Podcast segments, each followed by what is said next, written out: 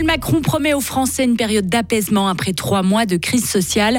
L'un de ses très bons amis, Marc Ferracci, représente les Français qui vivent en Suisse. Nous l'avons interviewé. Et un printemps gris et pluvieux, les abeilles ne sortent pas de leur ruche. Il faut les nourrir pour qu'elles ne meurent pas. Ah bah, désolé les abeilles, mais l'ensoleillement va être variable aujourd'hui. à maximum 16 degrés, même tendance ces prochains jours également. Nous sommes mardi 18 avril 2023. Karine Baumgartner pour toute l'actualité. Bonjour. Bonjour Mike, bonjour à toutes et tous. Emmanuel Macron persiste et signe. Hier soir, dans une allocution télévisée attendue et qui a duré 15 minutes, montre en main, le président s'est adressé aux Français. Après trois mois de crise sociale, il a dit comprendre la colère de ses citoyens et a promis d'apaiser les tensions. Et pour ça, il se donne 100 jours. Le chef d'État a réussi à faire passer son impopulaire réforme des retraites, une réforme nécessaire, a-t-il souligné dans les premières minutes de son intervention. Il affirme regretter qu'un consensus n'ait pas pu être trouvé. Les principaux chefs de l'opposition ont rapidement critiqué cette allocution. C'est un ami du président Emmanuel Macron qui représente depuis près d'une année euh, les Français qui vivent en Suisse. Marc Ferracci avait même été le témoin de mariage du président en 2007. L'homme siège depuis juin 2022 à l'Assemblée nationale à Paris. Il avait été largement élu lors des dernières élections législatives. Il occupe le poste de député de la sixième circonscription des Français de l'étranger. Il est donc le porte-parole parole des près de 150 000 Français qui vivent en Suisse, dont plus de 12 000 dans le canton de Fribourg. Marc Ferracci n'a jamais vécu en Suisse lui-même, mais il nous explique les attaches qui le lient à notre pays. J'ai une entrée dans euh, la vie suisse qui est une entrée marqué par mon parcours professionnel, les échanges avec euh, la Suisse qui sont euh, beaucoup passés par euh, l'analyse du système suisse sur les thématiques qui m'intéressent, et notamment sur la question du marché du travail.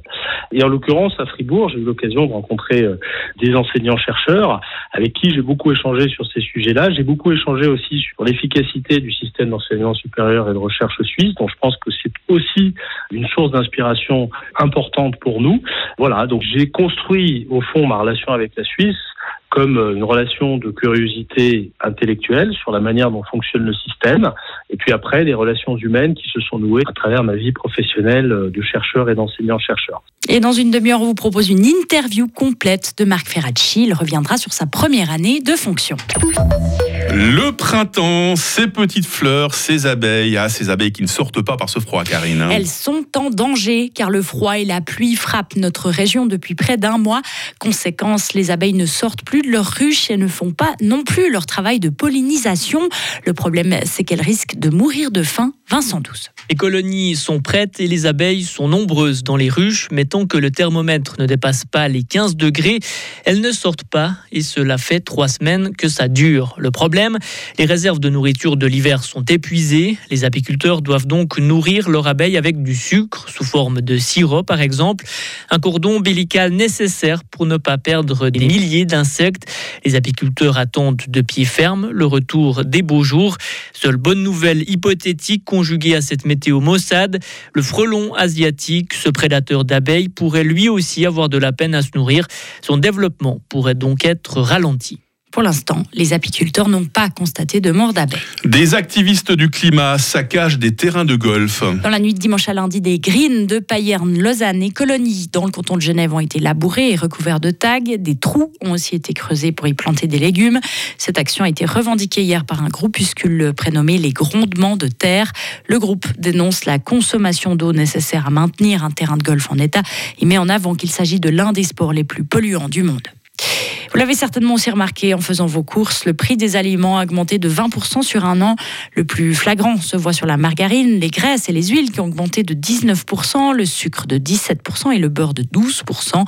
Ces chiffres ont été calculés par le service de Comparis en cause des coûts élevés de l'énergie, des aliments pour animaux en hausse et des engrais, ainsi que les mauvaises récoltes. La situation n'est pas prête de s'améliorer.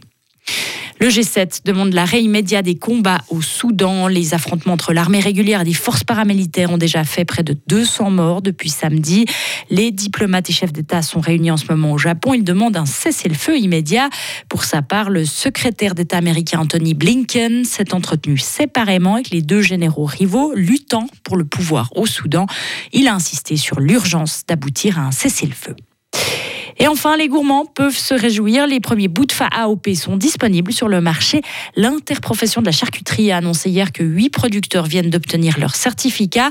Il y a notamment deux adresses fribourgeoises avec la boucherie d'Ayon à Romont et la jambonnière à Mézières.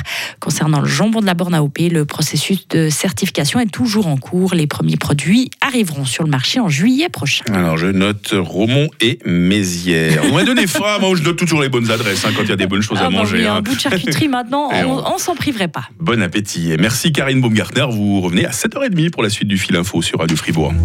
Retrouvez toute l'info sur frappe et frappe.ch.